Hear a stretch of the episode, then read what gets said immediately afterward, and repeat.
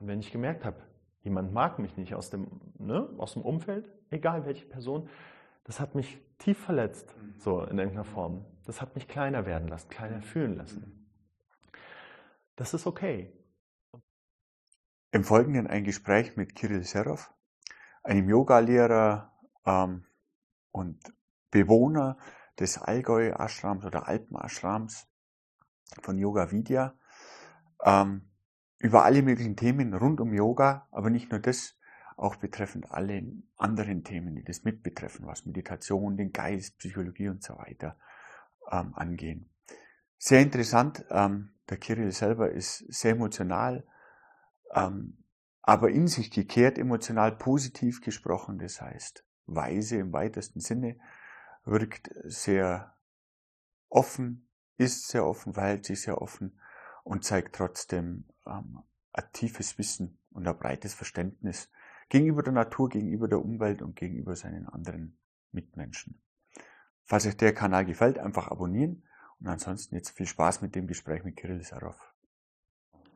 Kirill, wir sind hier im Yoga Vidya. Ähm, es geht um, es geht auch um Yoga und das interessiert mich brutal, mhm. bin ich ganz ehrlich. Ähm, zum Einstieg, was ist überhaupt eine Kernidee von Yoga? Wo vielleicht, wo ist das entstanden? Was ist die Kernidee für dich? Was ist die Kernidee von dem, was hier an Yoga betrieben wird? Und dann können wir ja noch weiter schauen, in was für Richtungen uns das treibt. Mhm. Genau. Also ich denke, es macht Sinn, sich der Bedeutung des Begriffs Yoga zu widmen. Und Yoga heißt übersetzt Einheit und Harmonie. Ne? Also es möchte, dass wir als Menschen, als Person, als Menschheit, als gesamte Schöpfung wieder zusammenfinden in einem Einheitspunkt. Ne? Das Gefühl von Trennung überwinden, alle Facetten unseres Lebens in Harmonie bringen. Ne? Ganz egal, was es betrifft. Zum Beispiel das äh, Leben mit unserer Umwelt, mit der Erde, mit dem Planeten, das Leben innerhalb unserer Gemeinschaften, innerhalb der Familie, alles in eine Harmonie hineinbringen.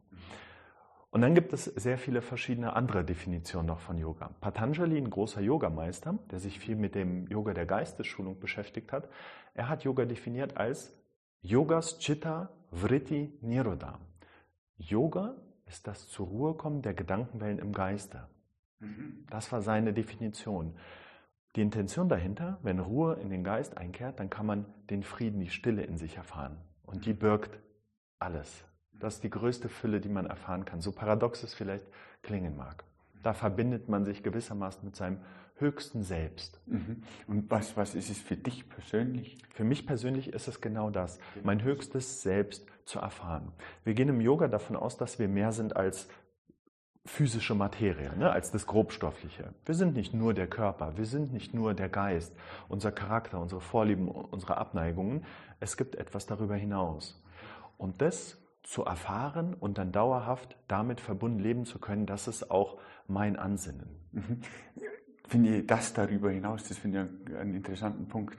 Was be bedeutet das greifbar beschrieben? Mhm. Also vielleicht hast du ja schon einen Teil deines darüber hinaus gesehen oder erfahren? Ja, also äh, wenn man es in unsere Welt ein bisschen übertragen möchte, in Bilder, die Menschen nachvollziehen können, würde man vielleicht sagen, die Seele zu erfahren, die uns allen innewohnt. Ne? So das, äh, den, den Samen, den göttlichen Samen in uns zu erfahren oder das, was uns auf einer höchsten Ebene ausmacht. Ne? Der Körper ist vergänglich. Wir gehen im Yoga davon aus, dass wir damit nicht vergangen sind. Ne? Mit dem Tod des physischen Körpers endet nicht unser Bewusstsein, endet nicht unsere Existenz. Genauso wie wenn unser Charakter vergeht, endet das damit auch nicht, sondern es gibt darüber hinaus etwas zu erfahren, zu erleben. Und wenn man das erfährt, dann kriegt das Leben eine ganz andere Qualität. Dann kann man viel besser in einem Frieden sein, in der Liebe, in der Verbundenheit zu den Menschen. Ähm, ich kann so viel sagen, ich bin jetzt seit sieben Jahren ungefähr auf dem yogischen Weg ne? und ich war noch nie so glücklich und zufrieden und harmonisch wie jetzt. Und es hat etwas damit zu tun, dass ich diesen ganzheitlichen Yoga lebe. Mhm. Äh, ich fand jetzt gerade interessant, ähm, da ist auch dieser Begriff gefallen, ähm, wir sind, äh, also unser Körper ist vergänglich, aber der Rest nicht, also die Existenz. Ja. Äh, wohnt irgendwie fort. Wie, ist das, wie wird das interpretiert? Mhm. Flatter ich als Fliege rum? Oder? Im nächsten Leben, keine Ahnung, ich Ja. frage ganz naiv. Ja, ja, natürlich. Frag so, wie es, wie es passt. Also, ähm, es gibt das Konzept tatsächlich in der Vedanta-Philosophie. Das ist so eine der Kernphilosophien äh, der Yoga, des Yoga-Systems. Yoga ist ja wesentlich mehr als nur die Asanas, Körperstellungen. Und da gibt es die Idee von Karma und Reinkarnation, also Reinkarne, das Wiederkehren ins Fleisch. Ne? Das, die Ja. Idee, dass die Seele verschiedene Leben durchläuft, um verschiedene Erfahrungen zu machen. Hindus glauben tatsächlich zum Beispiel, oder viele zumindest, daran, dass man auch tatsächlich wieder in eine Fliege inkarnieren kann, in den Regenwurm und so weiter. Deswegen wird ja auch tunlichst darauf geachtet, dass man so gut es geht keinen Schaden äh, zufügt, ne? dass man kein negatives Karma aufbaut, Ja. das, äh, was bedeuten könnte, dass man im nächsten Leben als ein niederes Wesen zum Beispiel ne? wiedergeboren wird. Das ist eine Sichtweise, die es Kann man auch als Baum auf die Welt kommen in der Sichtweise? eine wunderbare Frage. Wir gehen im Yoga tatsächlich davon aus, dass Bewusstsein in allem steckt. Ja. Selbst in der vermeintlichen ähm, nicht belebten Materie. Also dass sogar Es gibt ja nichts Lebendigeres als ein Baum, oder? zum Beispiel, genau. Und wir gehen sogar davon aus, dass in gewisser Hinsicht in so einer Marmorplatte auch ein Bewusstsein drin steckt. Okay. Und das ist das Spannende. Deswegen Ja. gehen wir davon aus, alles kommt aus dem Göttlichen, aus dem großen Urbewusstsein, könnte man sagen. Also ist alles durchdrungen von diesem Bewusstsein. Okay. Egal, ob wir das nachvollziehen können oder nicht. Dein, das Baumbeispiel ist ein tolles Beispiel. Vor 100 Jahren hätte man gesagt, ein Baum ist halt irgendwie ein Baum. Mittlerweile gibt es Filme dazu, ne, die beschreiben, dass auch Bäume auf eine Art und Weise kommunizieren, die uns nicht zugänglich ist. Dass Bäumen auch etwas innewohnt, das vielleicht als eine Art von Bewusstsein begriffen werden kann, auch wenn Ja. wir es nicht nachvollziehen. Genauso wie wenn wir ins Tierreich gucken. Ne? Wale, die auf eine unglaublich komplexe Art und Weise miteinander kommunizieren, über Ja. Tausende von Ja, Kilometern. äh, ne? Also im Grunde Ja. kann das auch tatsächlich sein, dass wir vielleicht mal als Baum inkarniert waren oder vielleicht früher oder später noch als Baum inkarnieren. Du Oder als hast, anderes. das, du hast jetzt das Wort Bewusstsein ganz oft verwendet. Mhm. Kannst du das definieren? Ja. Äh, Ich kann es versuchen. Ich weiß nicht, wie nah wir dem super schwer. ist es auch tatsächlich. Also, kurz vielleicht zur Einordnung, dass man das ein bisschen begreift, wovon wir sprechen oder wovon wir ausgehen im Yoga. Wir sagen, es gibt, wir sprechen von den drei Körpern und die werden dann noch äh, unterschieden in fünf Hüllen. Drei Körper, die wir haben, fünf Hüllen, die wir haben. Als kleines Beispiel, die Anamaya Kosha, das ist die Nahrungshülle. Ne? Der Körper ist aus Nahrung gemacht. Wir essen Ja. etwas, das f- durch verschiedene Prozesse wird es durchlaufen Ja. und dann entsteht dieser Körper und bleibt aufrechterhalten. Dann gibt es Pranamaya Kosha, die Energiehülle und so weiter. Ne? Also es gibt verschiedene Hüllen, es gibt verschiedene Körper, die das, was in der Mitte in Anführungsstrichen sich befindet, verhüllen. Und das, was in der Mitte in Anführungsstrichen sich befindet, das ist eben unsere wahre Natur. Und dafür gibt es verschiedene Begriffe. Man sagt manchmal Atman. Atman ist das unsterbliche Selbst oder das ewige Bewusstsein. Das, was jenseits ist von Raum und Zeit, das, was unveränderlich ist. Dieses Bewusstsein gab es schon, als du und ich noch ganz kleine Buben waren. Dieses Bewusstsein gab es schon, als wir im Mutterleib waren. Und dieses Bewusstsein war auch, bevor wir in diesen Körper inkarniert sind. Dieses Bewusstsein wird weiterhin bestehen, wenn wir diesen Körper wieder verlassen. Ne? Das ist so die Perspektive. Und Bewusstsein ist das, was gewissermaßen jenseits ist von Raum und Zeit. Das, was ewig ist, unvergänglich ist. Was nicht dem Kreislauf unterliegt von Entstehen, Bestehen und Vergehen so eine ungefähre Definition, auch wenn es das vielleicht nicht unbedingt zugänglicher macht. Ja, die meisten Menschen sehen Bewusstsein als was sehr Menschliches an. Das ist hier überhaupt nicht so. Überhaupt nicht so. Nein, es steckt in allem drin. Wir gehen davon aus, je nachdem, wie tief wir noch später in die Vedanta-Philosophie eintauchen, dass alles entstanden ist aus Brahman heraus, aus dem absoluten großen Ganzen. Manche bezeichnen es als Gott oder ja, das Absolute. Alles ist daraus entstanden und was aus, dem, aus der Uressenz heraus entsteht, das ist auch durchdrungen gewissermaßen von der Uressenz. Und diese Uressenz, dieser, dieses Bewusstsein steckt jetzt zum Beispiel an dieser Marmorplatte. Genau, davon kann man ausgehen. Vielleicht in anderer Form, vielleicht nicht diese Art des Bewusstseins, die wir jetzt gerade innehaben, aber eine Art des Bewusstseins ist da. Mhm. Stellt man sich das als Energie vor? Oder? Ähm, Jein, ma manchen hilft diese Vorstellung, dass man von einer Ener- Energie Was heißt ausgeht. Energie? Genau, was heißt Energie? Und gewissermaßen ist Energie immer noch in einem Raum enthalten, der, äh, der in der dualen Welt stattfindet, ne, wo es Trennung gibt. Und Brahman kommt aus dem einen, aus der Einheit. Da kann es keine Trennung mehr geben. Das heißt, es kann auch keine gewissermaßen Dinge mehr geben, weil Dinge immer bedeuten, dass es ein Gegending dazu gibt oder etwas, was das Ding beobachtet. Und in dem Punkt der Einheit, sagen wir mal, der Punkt vor dem Urknall, wenn man so möchte, ist übrigens auch ganz spannend, die Parallelen von Vedanta-Philosophie ja. und Urknall, genau, wie man so die, den Kosmos, äh, das Universum betrachtet. Nehmen wir mal an, es gab diesen Ursprungspunkt, der keinen Raum, keine Zeit beinhaltet hat, nur eine unglaublich große Energiedichte. Ne, da gab es die Einheit, da gab es keine Trennung, keine Dualität, da gab es nichts, was beobachten konnte. Also kann man wahrscheinlich nicht unbedingt davon ausgehen, dass es eine Energie ist, sondern es ist jenseits davon. Mhm. Aber der Punkt ist tatsächlich ein wichtiger und relevanter. Wir gehen schon davon aus, dass alles Energie ist. Mm, du als Physiker hast sicherlich auch natürlich von der Stringtheorie gehört. Eine Theorie, die besagt, dass die kleinsten Bausteine ähm, im Universum schwingende Energiefäden sind. Das ist etwas, was Yogis schon seit Jahrtausenden tatsächlich denken. Mhm. Da, da kann ich auch was dazu sagen. Ja, bitte. Ähm, die, die Vorstellung, dass irgendwo Fäden schwingen, oder das hat ja auch die Quantentheorie geprägt, dass irgendwo was schwingt und Wellen sind. Genau. Das ist ähm, mittlerweile in meiner, in meiner, aus meinem Blickwinkel einfach nur ein Bild, mit dem sich der Mensch gern auseinandersetzt. Mhm. Schlussendlich funktioniert die Beschreibungssprache halt, die mathematische. Ja. Und die können wir jetzt zufällig auch auf Wellenphänomene anwenden aus der Natur. Mhm. Aber ähm, dass sich das wiederholt oder dass sich das immer wieder zeigt, ähm, am Ende sind es die Formeln, die die Aussage treffen. Mhm. Dass man die Interpretation wählen, das hilft, das hilft, glaube ich, den Menschen einfach beim Denken. Das ist aber, weil du sagst, man, man stellt sich das vor, dass da kleine Fäden schwingen. Nee. Also im Endeffekt, was, was soll da schwingen? Mhm. Da, da müsste ja was da sein, dann bräuchte ich ein Gummiband oder sowas. Aber es ist einfach, es ist einfach eine schöne mathematische Darstellung. Es steckt aber natürlich schon die Tatsache drinnen, dass da irgendwo eine Energie im Hintergrund mitschwingt. Mhm. Weiß auch nicht, die, die Stringtheorie ist auch sehr abstrakt, die hat ja auch noch nicht viel wirklich nützliche Vorhersagen. Ja. Braucht man auch nicht. Ist ja, ist ja so gesehen hinfällig. Das finde ich eben interessant, ähm, ein Stück Stein im Bewusstsein zuzuordnen, weil die, das Bewusstsein, über das die meisten Menschen sprechen, das hat äh, dieses Vermenschlichte, dass jemand sich selbst wahrnimmt. Also das steckt da irgendwo immer dahinter, dass eine gewisse Selbstreflexion da ist. Und ich stelle mir gerade einen Stein vor, der über sich selber reflektiert. Mhm. Was vielleicht ja Millionen brauchen wird, wissen wir ja nicht. Das ja. Darf, darf man mal tatsächlich sagen, bloß weil wir in dieser Zeitskala leben von Jahren kann ja ein Stein vielleicht in ja, Milliarden denken oder sowas. Exakt, vielleicht sind wir Eintagsfliegen für ihn ja, in gewisser ja, Hinsicht. Oder überhaupt, keine Ahnung, nimmt es gar nicht wahr, wie ein, wie ein Sauerstoffatom, das unseren Arm gerade trifft. Das nehmen wir auch nicht wahr, im Endeffekt.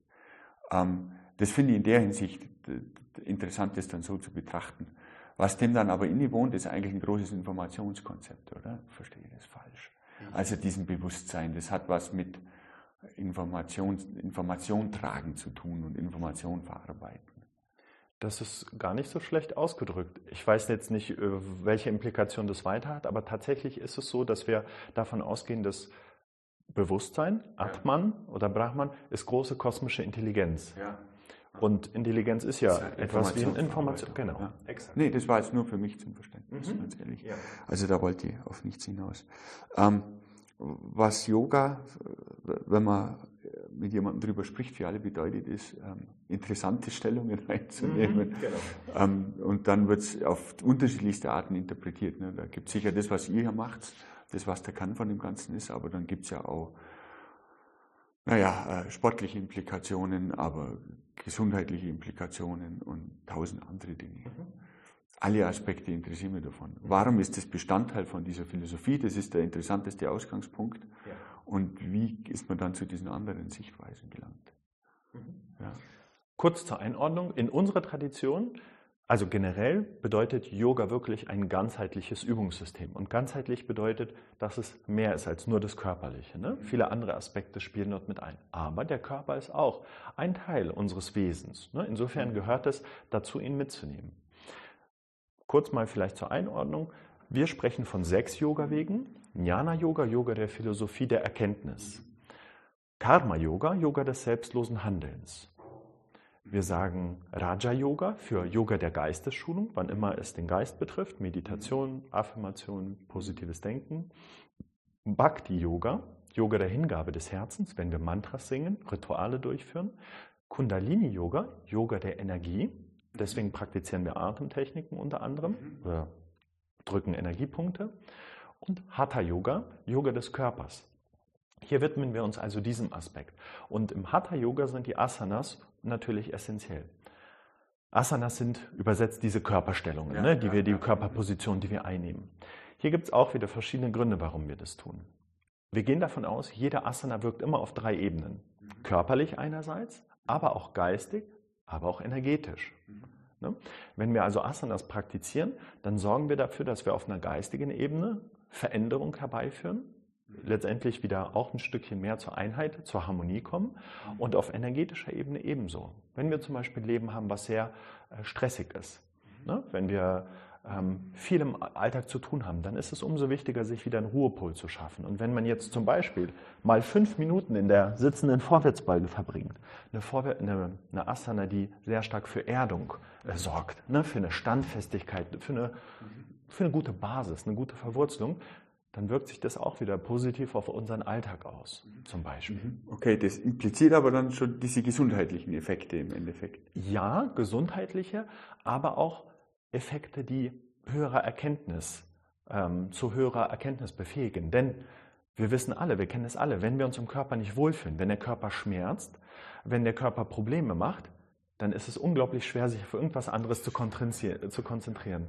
Wenn der Zahn, wenn man Zahnweh hat, ist es quasi genau. unmöglich. Dann kann man nicht sogar Gedanken zu fassen. Genau so ist es. Dann kann man nicht in Meditation gehen. Es gibt, ja, es, es gibt ja dieses moderne Wort, das viele verwenden, Achtsamkeit.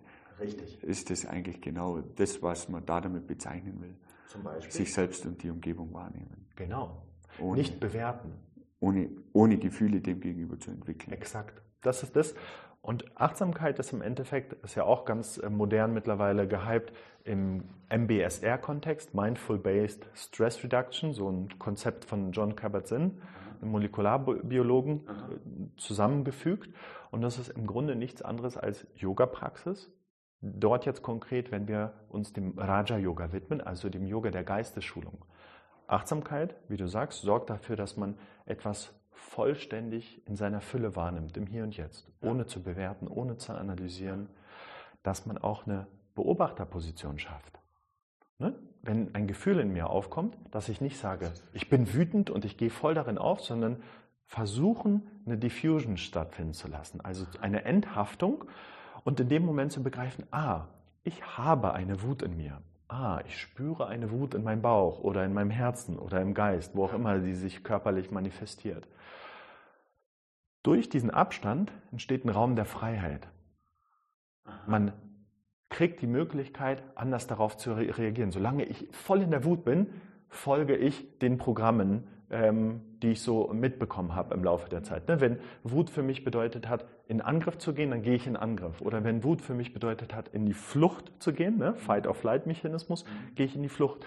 Abstand schaffen sorgt dafür, dass ich eine neue Entscheidung, eine freie Entscheidung treffen kann. Zu sagen, okay, hier macht vielleicht an der Stelle Kampf Sinn oder ne, im Sinne von vielleicht rechtfertigen, vielleicht Kontra geben oder eine Entscheidung zu treffen, ah nee, ich darf mich jetzt auch zurückziehen. Ne?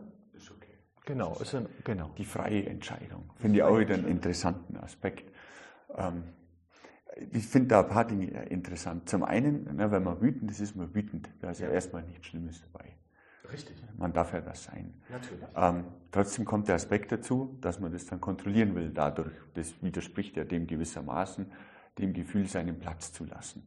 Also, die, ich sage jetzt mal, diesen biologisch bedingten Gefühlen sind ja oft niedere Reize, die sowas auslösen, vor allem ja. intensiv auslösen werden. Finde ich jetzt auch nicht schlimm, das zu kontrollieren am Ende. Um dann am Ende einen Abstand zu haben, um eine vermeintlich freie Entscheidung zu treffen, die ja eigentlich nur von außen beeinflusst wird. Also so äh, hat vielleicht auch zum Hintergrund an, an so einen richtig freien Willen, glaube ich, eh nicht. Mhm.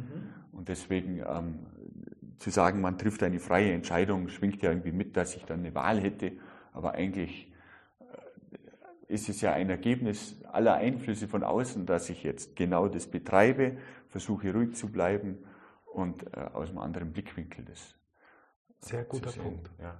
Und jetzt an der Stelle kommen wir dort an, dass wir uns fragen, was hat uns geprägt? Und unsere Freiheit besteht zum Beispiel darin, diese Prägung aufzulösen, zu harmonisieren. Wenn ich in der Kindheit, bei, ein plakatives Beispiel, häufig gehört habe, du kannst nicht singen. Wenn ich irgendwann das glaube, dann werde ich im Erwachsenenalter nicht mehr daran, äh, werde ich nicht mehr singen. Weil es mich geprägt hat, weil ich das Gefühl habe, ich kann es nicht, also sollte ich es nicht tun. Das ist ein Glaubenssatz, der formiert wird. Wenn man sich befreien möchte, Yoga ist immer ein Weg der inneren die innere Freiheit zur Entfaltung zu bringen.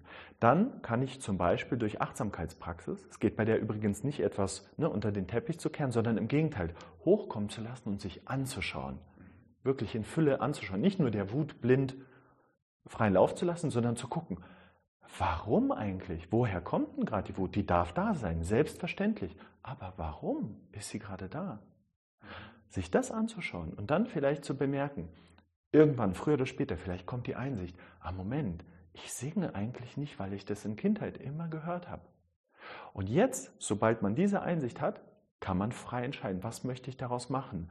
Lasse ich das so, wie es ist? Nö, ich singe weiterhin nicht, ich lasse mich in dieser Form konditioniert oder sage ich, hey, ich muss nicht das glauben, was andere Leute mir aufoktroyiert haben, ihre Überzeugungen auf mich übertragen, ich kann mich davon lösen. Ich kann versuchen, den Glaubenssatz zu bearbeiten und zu sagen, hey, singen ist immer gut, zum Beispiel. Ne? Singen ist toll. Singen befreit mein Herz. Singen fühlt sich schön für mich an. Und dann allmählich, zum Beispiel, löse ich mich von diesem Glaubenssatz, von dieser Konditionierung und werde frei. Und dann traue ich mich zu singen. Mhm. Und dann löse ich mich zum Beispiel auch von der Meinung anderer Menschen. Die können ja dann heute auch noch sagen, hey, du singst nicht schön. Aber solange es mit mir nichts macht, solange ich dem nicht glaube, ist es okay. Dann sage ich, ist deine Meinung, ist in Ordnung. Mhm. Ne? Vielleicht nimmst du das Beispiel Singen ja, weil du selber ja auch gesungen hast, ein bisschen Sachen oder gerappt, ich weiß es gar nicht. Das ist genau. genau. Ansichtssache. Ist es bei der Wut genauso? Hat dich Wut geprägt früher?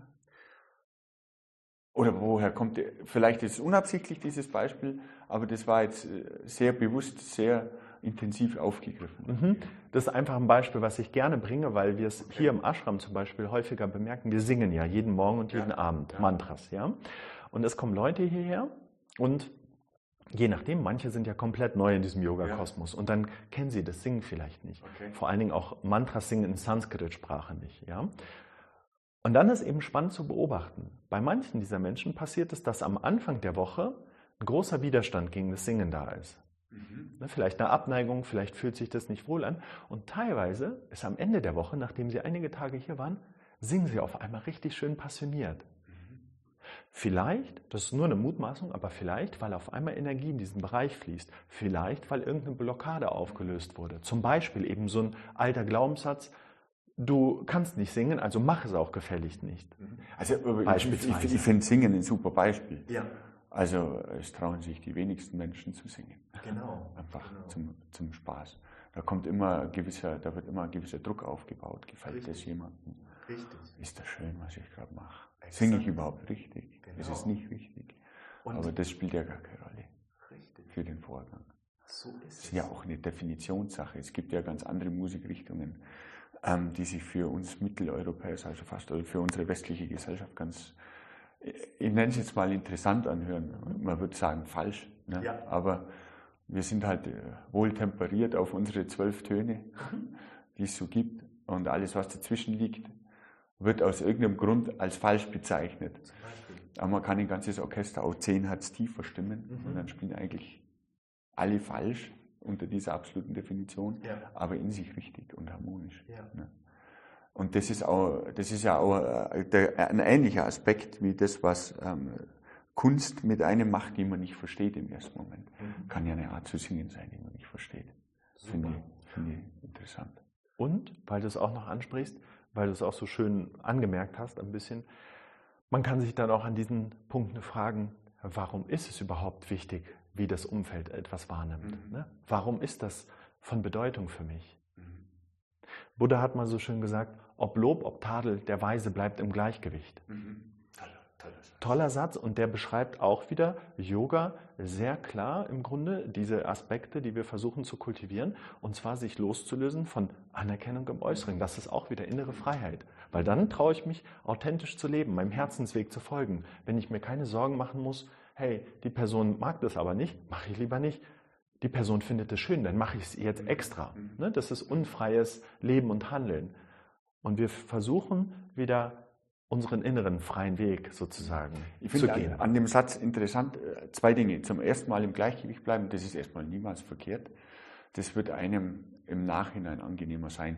Vermeidet vielleicht aber auch den Umgang mit einer harten Emotion, die man hat gezeigt hat. Wenn wir jetzt bei dem Mutbeispiel Beispiel bleiben, einen Wutausbruch zu haben, ist im Nachhinein viel unangenehmer als in dem Moment, wo man hat. Ja. Wäre man ausgeglichen gewesen, hätte man, hätte man diesen Stress danach nicht. Ist ja auch eine Art, diesen Stress zu vermeiden. Ähm, das bezeichnet ja diese Gelassenheit gewissermaßen. Mhm. Gleichzeitig taucht aber da ein Begriff der Weise auf, was dann wieder einen Abstand aufbaut. Ja, da gibt es einen Weisen und der ist gelassen.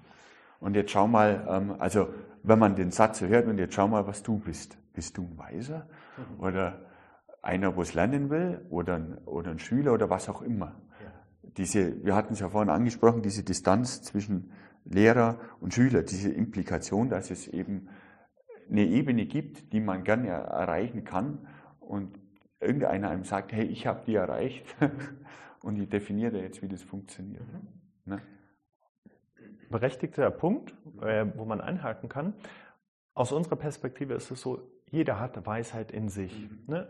Das ist ähm, natürlich auch vielleicht der Geist, der wieder daraus etwas macht. Mhm. Zum Beispiel, dass eine vermeintliche Hierarchie entsteht, wenn man einen Begriff der Weise ins Spiel bringt. Letztendlich glaube ich, sind wir alle ja, ähm, wir leben, wir gehen unseren Lebensweg, um etwas zu lernen, zu erfahren. Und früher oder später werden Menschen für sich Wahrheiten entdecken im Leben. Denk, also davon bin ich fest überzeugt.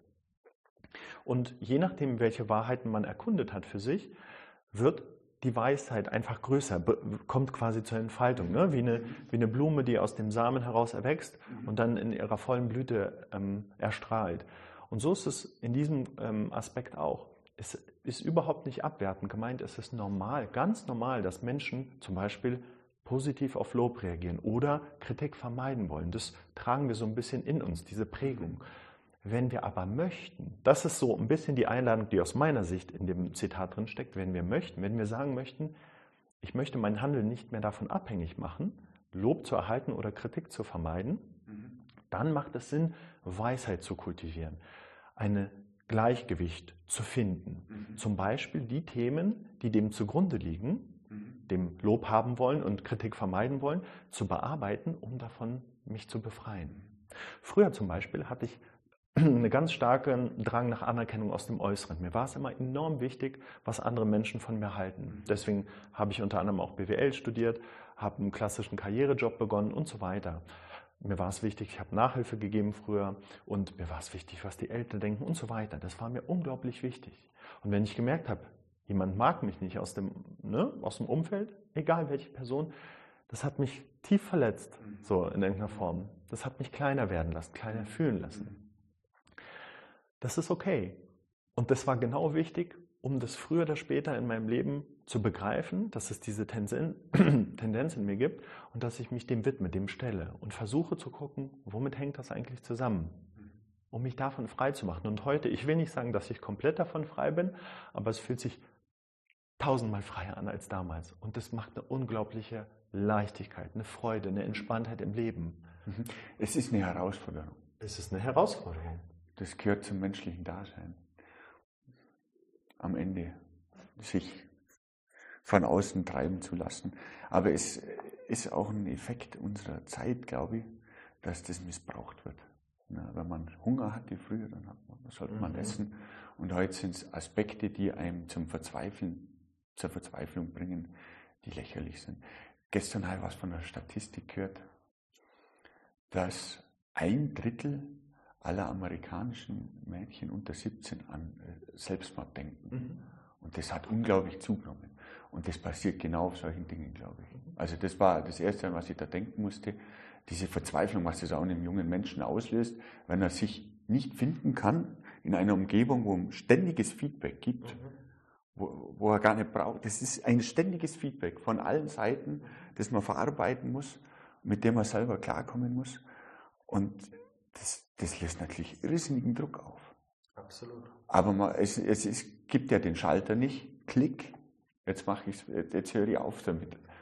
Das, das geht ja auch nicht. Man kann es üben, aber wie du sagst, am Schluss bleibt immer noch was davon, was davon übrig.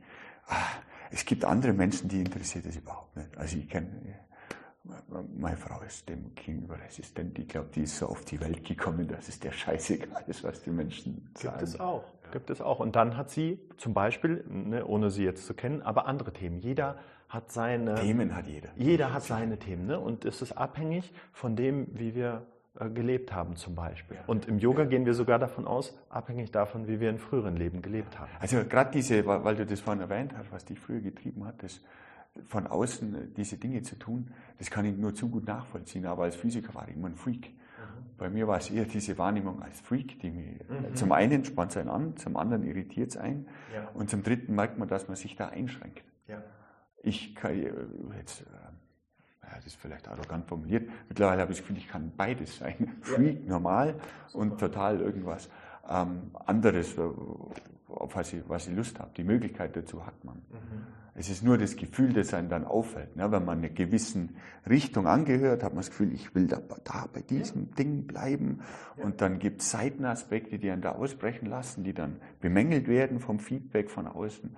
Und dann zieht man sich wieder zurück von mhm. den Grenzen, von dem Kreis, den man sich da geschaffen hat. Und das ist eigentlich schade. Und die Wahrnehmung in der Gesellschaft verändert sich auch. Heutzutage sind Freaks auch wieder viel angesehener ja, oder Nerds, ne? Viel seit, angesehener. Seit, ist seit der Big Bang Theory genau. war, die, war, die ein, war die einer der beliebtesten? Gesprächspartner in irgendwelchen Bars. Ne? In dem Moment waren wir plötzlich interessant. Und das war zwei Jahre davor komplett anders. Ja. Ne? Und das ist so spannend. Und deswegen ja. kann man sich auch fragen, wie vergänglich all die, die Dinge sind. Ne? Die Dinge, die uns umgeben, aber auch die Überzeugungen innerhalb einer Gesellschaft. Und wenn man sich denen ausliefert, dann lebt man unfreies Leben und dann ist man sozusagen unweise aus diesem Zitat heraus. Ne? Wenn man sich ja, hat das Wort. Na, man, man soll ja nicht. Also ich würde es gern vermeiden zu urteilen. Ja. Das schadet den meisten Menschen. Ja. Widerspricht völlig meinem Beruf. Also es, es muss sich ein gewisses äh, Urteil finden. Ähm, für jemanden in sich selber und auch seiner Gesellschaft gegenüber, mhm. um auch die Gemeinschaft aufrechtzuerhalten. Ne? Wenn einer einfach es nicht hinbringt, einen Topf Nudeln zu kochen, dann vielleicht sollte er dann einen Baum fällen. Und dann, dann muss er mit diesem Feedback von außen leben, aber Natürlich. es ist dann die Art und Weise, wie das, wie das vermittelt wird und was da dahinter steckt. Ja, und übrigens, weil wir gerade bei dem Punkt nochmal waren, so auch Lob und Tadel und so weiter, ne, oder im Gleichgewicht bleiben. Es bedeutet ja auch nicht, dass man blind gegenüber seiner Umwelt wird. Das heißt nicht, dass man kritikresistent wird und sagt, ist mir alles egal, das bist du, ich mache mein Ding, sondern im Endeffekt kann man viel entspannter noch darauf reagieren. Wenn dann zum Beispiel jemand sagt, hey, du hast aber schön gekocht, dann kann ich sagen, hey, danke, aber ich fühle mich deswegen nicht erhoben, ich fühle mich nicht stolz oder als besserer Mensch, besserer Koch. Und genauso, wenn jemand sagt, hey, hat nicht mir gut geschmeckt, dann macht es mich auch nicht kleiner oder trifft mich im Herzen, sondern dann sage ich, hey, okay, überprüfe ich, war es vielleicht versalzen, hat irgendwas nicht gestimmt, dann bin ich, kann ich viel entspannter darauf reagieren. Und das ist etwas, was natürlich sinnvoll ist, entspannt zu reagieren, weil das bedeutet, kein Stress kommt auf, ja. keine Stresshormone werden ausgeschüttet. Ja, das hängt aber auch an der Person, die einem das sagt. Das muss ich einfach dazu sagen. Ja. Es gibt Menschen, die, die haben zu Recht einen sehr emotionalen Draht zu mir. Das ist sicher alles, was meine Familie betrifft. Mhm. Und solche Aussagen nehme ich da viel intensiver wahr, weil ich mich als Teil dieser Gemeinschaft fühle und jetzt nicht nur mein eigenes mein eigenes Gleichgewicht im Sinn habe, wenn wir bei dem Begriff bleiben, oder mein, meine eigene Ausgewogenheit, meine eigene Weisheit, sondern die Weisheit meiner Gruppe, die ich fördern will. Toller Punkt. Und im Yoga sprechen wir auch manchmal vom Resonanzprinzip. Je nachdem, was ich in, in mir trage, das werde ich nach außen ausstrahlen und auf diese Weise beeinflusse ich mein Umfeld. Super, ne? super Aussage. Wenn ich in Harmonie, in Entspanntheit bin, ne, dann strahle ich das in mein Umfeld aus und dann wird das automatisch diese Energie mit sich bringen, ne, dieses, diese Qualität erzeugen. Wenn ich in Liebe bin und so weiter. Ne, genauso wie wenn ich in Hass bin, in Wut, dann projiziere ich das nach außen, dann strahlt das aus und dann trage ich die Energie rein. Ne? Deswegen aus yogischer Sicht ist das Wichtigste, sich um sich selber zu kümmern. Und das meint nicht egoistisch nur auf sich und sein Leben zu gucken, sondern zu sagen, hey, wenn es mir gut geht, wenn ich in meiner Mitte bin, stabil bin, dann bin ich der beste Ehepartner, beste Ehepartnerin, beste Vater, Mutter, ne, beste Sohn, bester Freund, weil ich offen bin, weil ich weit bin, weil ich wach bin im Leben, weil ich zuhören kann, weil ich jemanden umarme, wenn es notwendig ist. Das ist, das ist ein super richtiger Punkt. So abgedroschen dieser Spruch, so wie man den Wald ruft, schallt zurück. Ja, aber die, die, Tatsache ist einfach so, dass es genauso ist. Und wenn man mal bewusst darauf achtet, wenn man in der Früh einen schlechten Tag hat und mhm. übellaunig aufwacht, dann wird die Umgebung auch übellaunig sein. Genau. Und diesen Tag in seiner Übellaunigkeit unterstützen und diese Petrigkeit. So genau. Das der, ist der Klassiker. Genau. Ja. Der Blick wird, äh, neben der Tatsache, dass man sozusagen auch anders ausstrahlt und andere Sachen damit anzieht, ja. wird der Blick auch anders. Statt das Schöne zu sehen, sieht man dann auch viel mehr das vielleicht Unschöne. Ne? Ja, ja. Ist halt, manchmal äh, ist man ja auch ausgeliefert der Situation und, ja. und, kann, sich, kann sich dem nicht wirklich entziehen. Aber es ist ein super wichtiger Hinweis, dass die Gruppe vor allem durch das geprägt ist, wie ich mich selber ja. fühle. Weil Gefühle laufen auf einem anderen Niveau als eine abstrakte Schlussfolgerung. Mhm. Und wenn, wenn man jetzt an, wenn ich jetzt an Gruppen denke in der Arbeit oder was ähnliches, dann haben die ähm, einen anderen Hintergrund, eine andere Funktionsweise als eine emotionale Gruppe. Ja. Emotionen teilt man nämlich direkt, mhm. ohne dass man auch nur einmal bewusst daran denkt, was man jetzt gesagt hat. Also das, ist, das sind diese Kleinigkeiten, diese Mikrogesten und was es da alles für Theorien drüber gibt. Ne? Richtig. Ja, ähm, jetzt, jetzt, ich muss noch ein paar Begriffe loswerden. Sehr gerne, sehr gerne. Frag ich habe gelesen, Ashram, Yoga, Acharya, Sevaka, Seva, Sattva, Satsang. Das sind unglaublich viele Begriffe und die waren jetzt damit, zum, zum Teil waren es Namen, da haben wir vorhin schon drüber gesprochen. Fangen wir mal mit Ashram an. Mhm. Wir sind hier im Alpen-Ashram, oder wie heißt es? genau, Allgäuer genau. Ashram, Alpen-Ashram. Ja, genau. Was heißt das? Ashram ist letztendlich, man kann es übersetzen als Zufluchtsstätte, man ja. kann auch sagen, eine spirituelle Gemeinschaft oder auch ein Seminarzentrum. Ja. Also konkret bedeutet das, wir leben hier als spirituelle Gemeinschaft, widmen uns dem ganzheitlichen Yoga mhm. und gleichzeitig kommen Menschen zu Besuch mhm. für Seminare aus, mhm. Weiterbildungen oder auch um eine Zeit lang mitzuhelfen und mal ein bisschen quasi hinter die Kulissen zu gucken, ein bisschen tiefer in das Yoga-Leben einzusteigen. Mhm. Genau verstanden. Es ist eine Gemeinschaft, die sich äh, in und um die Ethik und Philosophie von Yoga dreht quasi. Ganz genau, richtig. Und du wohnst hier als, das hat einen Namen gehabt, ähm, genau, Sevaka. Genau. Richtig. Ja, genau, hast du richtig auch angesprochen. Ich bin hier mittlerweile seit über sechs Jahren als Sevaka tätig. Das heißt, ich lebe hier. Das ist meine, meine Heimat, mein Zuhause und gleichzeitig wirke ich auch. Ne? Bin dann hier zuständig für die anderen Sevakas, andere MithelferInnen. Also man könnte sagen Personalabteilung oder Human Resources neudeutsch ausgedrückt. Und ähm, Sevaka bedeutet, kommt vom Wort Seva. Seva heißt göttliches oder selbstloses Dienen. Mhm. Also damit ist auch so ein bisschen gemeint, ähm, wir begreifen uns nicht als Angestellte, ne? wir tun nicht etwas, um Lohngehalt zu erhalten, sondern wir möchten mehr vom Leben in einer gewissen Gibt es denn einen ne? Lohn und Gehalt? Ja, gibt es kein Lohn, kein Gehalt, aber es gibt ein sogenanntes Taschengeld. Also Yoga Vidya ist konstituiert als geistliche Genossenschaft, so ein bisschen ähnlich zu Kirchen, Klostergemeinschaften. Das heißt, der Verein trägt die Daseinsfürsorge, die sich dann äußert in Sozialversicherungsbeiträgen, Krankenkasse. Mhm.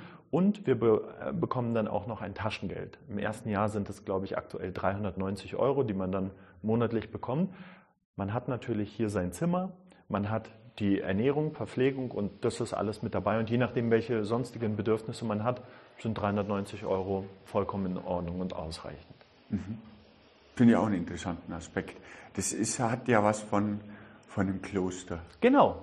Und so ist es, wird es auch manchmal genannt. Ne? Ein, eine Art Yoga-Kloster. Außer, dass wir kein Zölibat haben oder solche Dinge, je nachdem, aber da gibt es wahrscheinlich auch verschiedene Klöster. Ähm, aber prinzipiell ist es das, als spirituelle Gemeinschaft hier leben und wirken. Ne? Und um, wenn man diese hehren Begriffe ins Spiel bringen möchte, um Gottes Erfahrung ne, zu ja. erhalten oder um die Erleuchtung zu finden oder die Selbsterkenntnis, ja. wie auch immer man das, das jetzt aufgreifen. Aber ja. zuerst nur zu den anderen Begriffen. Du, du, musst mir sagen, wenn ich da irgendwas falsch ver... Acharya gab es genau, noch, hattest genau, du noch Acharya. erwähnt? Genau, Acharya ist einfach, ähm, heißt übersetzt Meister oder Guru oder Lehrmeister und jeder, der hier im Ashram ankommt, ähm, beginnt eine Art Studiengang, eine Ausbildung. Die ersten fünf Jahre oder bis zu fünf Jahre gelten das dann. Das machst du auch gerade. Genau. Okay. Beziehungsweise habe ich es schon abgeschlossen. Okay. Ich bin ja schon sechs Jahre da, aber jeder wählt einen Ausbildungsweg oder einen Studiengang in Anführungsstrichen, Aha. um so ein bisschen spezialisierter zu werden. Es gibt dann zum Beispiel den Yoga Vidya Acharya, wenn man sehr viel unterrichten möchte, Seminare leiten möchte. Es gibt den Ayurveda Acharya, wenn man sich zum Beispiel in der Ayurveda-Lehre tiefer voranschreiten möchte. Dann gibt es noch psychologische, spirituelle, äh, psychologische oder körperorientierte Yogatherapie, wenn man so in diesen therapeutischen Bereich mehr rein möchte.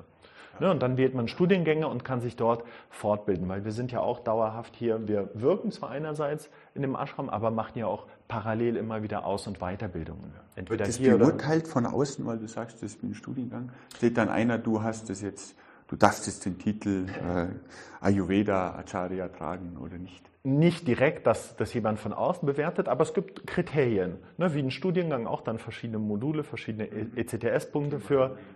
Genau, und so ist es dann hier auch. Dann gibt es für äh, diesen Studiengang zum Beispiel Yogalehrerausbildung, zwei neuntägige Ausbildungen, 100 Mal unterrichtet haben, 50 Seminare geleitet. Ne? Also auch so ein, so einen kleinen Katalog von Voraussetzungen, die, wenn man sie erfüllt hat, abgehakt und dann erhält man sein Zertifikat. Mhm. Genau. Und das wird auch alles dokumentiert, also das hat auch ähm, eine Formalität gewissermaßen.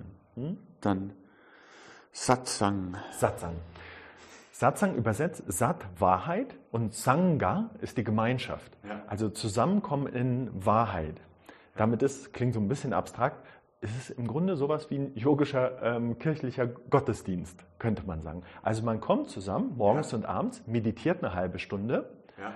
Meditation, einfach ja. super gut für Klärung des Geistes, für ein zur Ruhe kommen. Und im Anschluss singt man noch eben eine halbe Stunde ungefähr Mantras. Okay. Ne? Singt Mantras, manchmal liest man auch noch irgendwie einen inspirierenden Text aus einem der yogischen Bücher vor. Und man kommt im Grunde zusammen, um einfach zusammen in gemeinsamer Energie in dieser Gruppe irgendwie Tiefe des Lebens zu erfahren, sich dem Wesentlichen zu widmen, könnte man sagen. Das jetzt, ist jetzt, jetzt ist das Wort Gottesdienst gefallen. Interessiert mich auch die Religiosität. Wir haben es vorhin, du, vorhin angeschnitten, es kommt ja aus dem Hinduismus, ne? Genau, also aus diesem Kulturkreis, richtig. Hat aber keine Religiosität, also Yoga hat keine Religiosität, der sie sich unterordnet oder beiordnet. Mhm. Also es gibt hier verschiedene Perspektiven. Manche sagen, es kommt aus dem Hinduismus, Manche sagen auch, Yoga ist religionsfrei. Das hängt jetzt davon ein bisschen ab, wen man fragt. Aber generell ist Yoga ein ganzheitliches Übungssystem, also sehr praxisorientiert ja. und es ist offen für jeden. Aus dem Grunde, wie ihr seht, ne, hängt ja auch ein Jesus mit der, an der Wand. Das ist Shivananda, der Begründer unserer Tradition. Und in manchen anderen Yogaräumen hängt auch Maria. Oder wenn wir zum Beispiel Satsang feiern, da gibt es ein Mantra, das wir singen und da wird auch noch Lao Tse, Mohammed, Buddha erwähnt.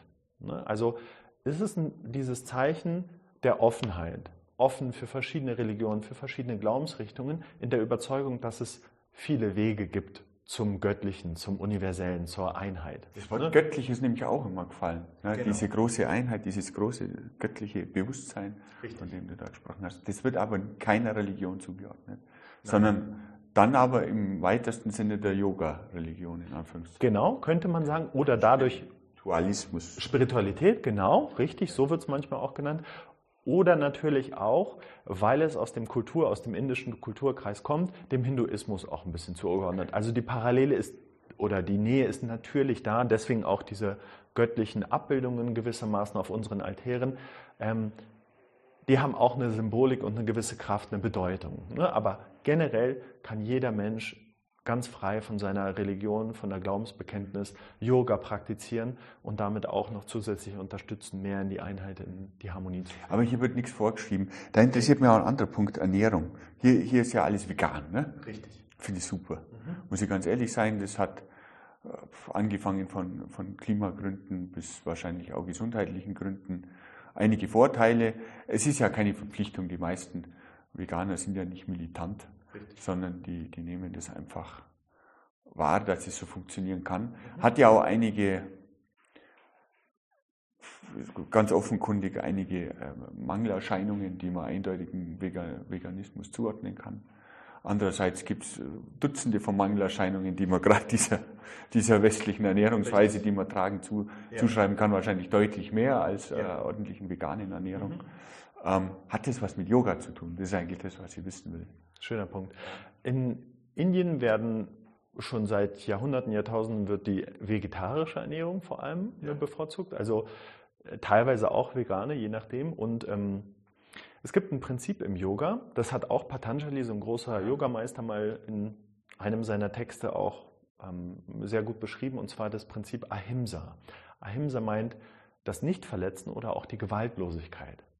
Ja. Und das hat natürlich viel mit äh, der Ernährung zu tun. Wir alle wissen, äh, Massen, was Massenviehhaltung äh, bedeutet. Und selbst wenn es biologisch gehaltene Tiere sind, ist es dennoch die Intention im Endeffekt zu töten, um um unsere Bedürfnisse zu befriedigen, wenn man es mal radikal formuliert, ne, sozusagen.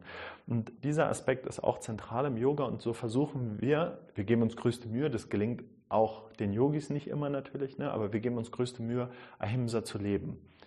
Das Gewaltlosigkeit. quasi. Genau. Richtig. Wie ist es mit Gewalt gegenüber Pflanzen? Ganz naiv gesprochen. Ne? Ja. Jetzt hat ja so ein Baum ein intensives Bewusstsein, haben wir mhm. ja vorhin darüber gesprochen. Ist es da noch damit vereinbar, dass ich dann mutwillig Monokulturen anbaue, wo sich Pflanzen vielleicht nicht super wohlfühlen und dann äh, davon ist. Berechtigter Punkt. Also in irgendeiner Form bedeutet Leben ja immer Stoffwechselprozesse. Etwas ja, verändert sich ja immer. Wahl, ne? Genau, richtig. Also wenn wir leben wollen, gehört das dazu. Selbst wenn wir ein paar Meter über die Wiese laufen oder über eine Straße, werden wir, wenn wir uns waschen, oh, auch Mikroorganismen, ne? das ist uns allen klar. Insofern, äh, das ist es. Und auch da, bei der pflanzlichen Ernährung versuchen wir darauf zu achten. Also hier im Ashram zum Beispiel ist es alles ähm, biologisch angebaut und so gut es geht auch regional. Ne? Also hier direkt ähm, umliegende äh, Landwirtschaften sozusagen mit uns verbunden, die uns dann beliefern, die unsere Nahrung bringen. Und dafür sind wir sehr dankbar und da versuchen wir einfach unser Bestes zu tun. Ne? Auch wir werden nicht vermeiden können, mal mit dem Auto irgendwo hinzufahren, ne? stoßen ja, ja. auch CO2 ja. aus, aber wir geben uns größte Mühe, den Schaden sozusagen so gering wie möglich zu halten. Einfach. Das, das ist so die Kernidee. Das sind ja Schäden, die überhaupt gar nicht im Bewusstsein waren der Menschen. Genau. Jetzt, das kommt jetzt auch alles erst. Das genau. kommt jetzt erst, leider ein bisschen richtig, richtig. knapp, kurz vor knapp. So ist es. Das genau. leider Gottes. Ja. Richtig, das ja. wird auch noch sehr ja. spannend. Mhm. Ja, das mhm. muss man wohl sagen. Ja, ähm, wie ist denn das? Ähm, es gibt, es gibt ja äh, verschiedene Ausrichtungen. Hier, das hast du integrales Yoga genannt, mhm. als wir mal gesprochen haben. Und dann bin ich über was gesprochen, was mir einfach neugierig gemacht hat. Hormon-Yoga. Mhm. Was heißt denn das? Weil da kommen jetzt, da treffen jetzt für mich ein bisschen so zwei Philosophien aufeinander. Hormone, das ist eigentlich schon sehr naturwissenschaftlich. Und, und, und Yoga ist auf der anderen Seite sehr spirituell und greift ja eigentlich diese direkten, diese direkten Bezüge, also nicht, ich sage mal, ich denke, zumindest ist eine Vermutung, nicht als Kernelement auf. Also das steht jetzt keiner und sagt, damit senke ich meinen äh, Hormonspiegel oder habe einen hohen Dopaminausstoß und fühle mich glücklich deswegen mhm. oder was auch immer. Ja. Mhm. Ich würde zunächst äh, gerne gleich mal auch ähm, klarstellen, aus meiner und unserer Perspektive ist Yoga auch super wissenschaftlich. Es okay. ist die Wissenschaft Aha. des Lebens tatsächlich. Ja. Aus dem Grunde haben alle Asanas eine unglaubliche Systematik. Also man könnte, wir könnten uns alleine zehn Minuten über gewisse Asanas oder eine Stunde. Gut, Wissenschaftlichkeit hat jetzt, das, das habe ich damit nicht gemeint. Ne? Die mhm. Wissenschaftlichkeit an sich, die würde nicht auf auf Experimente im Labor begrenzt ja, oder was ja, ähnliches. Ja, ne? Das will ich damit nicht ausdrücken. Aber ähm, der, die spirituelle Sichtweise steht ja gewissermaßen dann zum Teil dem gegenüber, was man ja mutwillig mit einer Hormonspritze zum Beispiel bewirken könnte. Ja, das stimmt. Okay. Ja. Mhm. Den, äh, da gehe ich d'accord. Ähm, ich bin kein Experte im Hormon-Yoga, habe da keine Ausbildung gemacht, aber letztendlich ist es so, zum Beispiel durch Asana-Praxis ähm, werden auch gewisse Drüsen im Körper aktiviert. Okay. Im Yoga gehen wir übrigens davon aus, ne, dass wir mehr sind als das Grobstoffliche, dass es ja. auch einen feinstofflichen Körper gibt, den ja. ähm, Energiekörper. Pranamaya Kosha, ne, die energetische Hülle. Und die wird häufig ähm, versinnbildlicht gewissermaßen mit den Chakras. Mit den okay. es gibt so sieben Energiezentren, aufgereiht ja. entlang der Wirbelsäule. Und tatsächlich ist jedem Chakra auch eine gewisse Drüse ähm, verbunden. Also hier ist es ja, glaube ich, die Schilddrüse. Ich bin ja auch ja. kein Experte, ne? korrigiere mich, wenn ich da was ja. Hier ist es zum Beispiel die Zirbeldrüse, von der gesprochen wird. Äh, hier im Bauchraum gibt es auch noch irgendeine Drüse. Wie gesagt, bin kein Experte. Aber tatsächlich geht das auch so ein bisschen Hand in Hand damit. Das wird auch mit aufgenommen in die Philosophie jetzt seit, genau, seit 100 Jahren, würde ich sagen. Richtig, und so ist es, gehört das dazu. Das hat jetzt einen neuen Begriff bekommen, ähm, durch Hormon-Yoga vielleicht. Ne? Das war vielleicht vor 1000 Jahren noch nicht so, aber die Wirkung war trotzdem da. Ne? Man hat trotzdem auch schon vor tausenden Jahren Hatha-Yoga zum Beispiel praktiziert, die Asanas praktiziert und die haben sich ausgewirkt. Genauso wie zum Beispiel, auch ein spannendes Thema, Faszien ist auch erst seit, sagen wir mal, 20 Jahren ungefähr populär und wird immer populärer. Im Yoga ist es auch schon seit Jahrtausenden im Grunde ähm, gelebtes Wissen und praktiziertes Wissen, dass man sich dehnt, den Körper dehnt, dass man verschiedene Stellungen einnimmt und dass sich dadurch fasziale die Verklebungen Faszien, lösen. Und auf einmal Energie besser durch den Körper fließt. Man viel, viel weniger Beschwerden hat, man viel verletzungsresistenter ist. Wie geht man da auf solche körperlichen Beschränkungen ein? Ich meine, der eine ist gelenkiger, der andere weniger gelenkig. Das ist vollkommen okay. Das ist überhaupt nicht entscheidend. Der eine kann sich dann eben so weit runterdehnen, der andere so weit. Das Schöne ist, die Form ist nicht das Entscheidende. Es gibt einen schönen Spruch. Der Körper ist nicht dafür da, um in die Asanas zu kommen, sondern die Asanas sind dafür da, um in den Körper zu kommen. Ne? Und es löst ein bisschen auch vom Druck, weil manche Menschen, gerade auch ähm, Leute, die beginnen mit Yoga, haben dann das Gefühl, oh, ich bin nur ein guter Yogi, Yogini, wenn ich einen Kopfstand kann oder wenn ich mich in der Vorwärtsbeuge bis auf den Boden absenken kann. Davon darf man sich komplett lösen. Das sind auch nur Glaubenssätze. Jeder praktiziert so, wie es passt für sich. Jeder ist auf seinem Level, jeder hat seine Themen. Ne? Der eine hat diesen Körper, der andere jenen Körper. Und die Form ist nicht entscheidend. Im Yoga möchte man im Gegenteil Leistungsdruck rausnehmen, Ehrgeiz rausnehmen, das ist überhaupt nicht bedeutsam. Das ist auch der Vergleich mit anderen Menschen hat auch keine Bedeutung. Das ist ja wieder der Vergleich. Das genau. Das habe ich äh, an diesem Hormon-Yoga falsch aufgefasst. Ähm, das hat eigentlich, es gibt ja keinen Grund, warum sich das nicht weiterentwickeln darf und alle Aspekte genau. mit aufnehmen. Richtig. Und die kriegen dann eben teilweise, das meinte ich damit, so einen neuen Namen oder jemand ja. macht daraus ja. ein, ein Paket gewissermaßen, dass es verständlicher ist, aber die, das, was dem zugrunde liegt, ist das, was schon auch damals da war, mehr oder weniger oder bekannt war, mehr oder weniger. So, ne? Und genau, so ist es mit dem Hormon-Yoga auch. Das heißt, manchmal werden dann auch spezielle Techniken so angepasst, dass zum Beispiel Frauen, die ähm, häufig große Beschwerden haben während der Periodezeit ja. ne, oder so, dass die dann Techniken vermittelt bekommen, die dabei unterstützen können, dass diese Beschwerden dann weniger werden. Vielleicht sogar komplett ja. Äh, abgebaut, aber mindestens weniger werden. Ne? Und so kann man dann auch durch gezielte Techniken dafür sorgen, dass es entspannter wird, mhm. das Leben harmonischer in den verschiedenen Phasen. Mhm. Hat aber trotzdem, das, was ich damit meine, diesen Hintergrund, dass man weiß, dass ein gewisses Hormon einen positiven Einfluss oder genau. einen erleichternden Einfluss hat, jetzt zum Beispiel, um es auf die Periode zu beziehen. Richtig. Und deshalb äh, hat es wieder rückwirkenden Einfluss. Ganz genau. Das, die typische Religion ist ja da deutlich träger. Auch Religionen entwickeln sich, ja. wohlgemerkt, aber gewisse Religionen weniger, manche mehr. Aber das, das ist ja jetzt dem gegenüber noch also ich, ich fasse es jetzt so auf, dass es da eigentlich keine Beschränkung gibt. Überhaupt nicht, genau. Keine, keine Einsicht, dass es wichtig ist, Konstanz zu wahren, ähm, als einfach ähm, das in der Spiritualität, in die man betreiben will, mit aufzunehmen. Korrekt. Und das hast du schön zusammengefasst. Im Endeffekt geht es um beides. Wir sind sowohl traditionsbewusst, Ne? Deswegen lesen wir auch alte Schriften und versuchen auch eine Tradition, eine Klarheit, eine Verwurzelung zu haben und gleichzeitig eine Offenheit, eine Weite, wenn neue Erkenntnisse kommen, die auch mal mit einfließen zu lassen. Das ist ein lebendiges, ein lebendiger Prozess, der immer wieder auch ne, beides beinhaltet. Neues zu integrieren und auch auf dem Fundament aufzubauen. So, ne? Und dann kann sich beides wunderbar auf eine schöne Art und Weise befruchten. Mhm. Das ist schön. Meditation finde ich ein interessantes Thema. Ne? Mhm. Ist das integraler Bestandteil der Philosophie? Oder? Total. Ja. Im Grunde, jetzt je nachdem, wen man wieder fragt, aber ja. im, viele der Techniken machen wir, damit wir tiefer in die Meditation eintauchen können. Was ist Meditation für dich? Meditation bedeutet, Frieden, Stille zu erfahren. ganz kurz zusammengefasst. Manche sagen ja Gedankenlosigkeit oder sowas. Ja, ist es das, was man erreichen will oder gibt es da?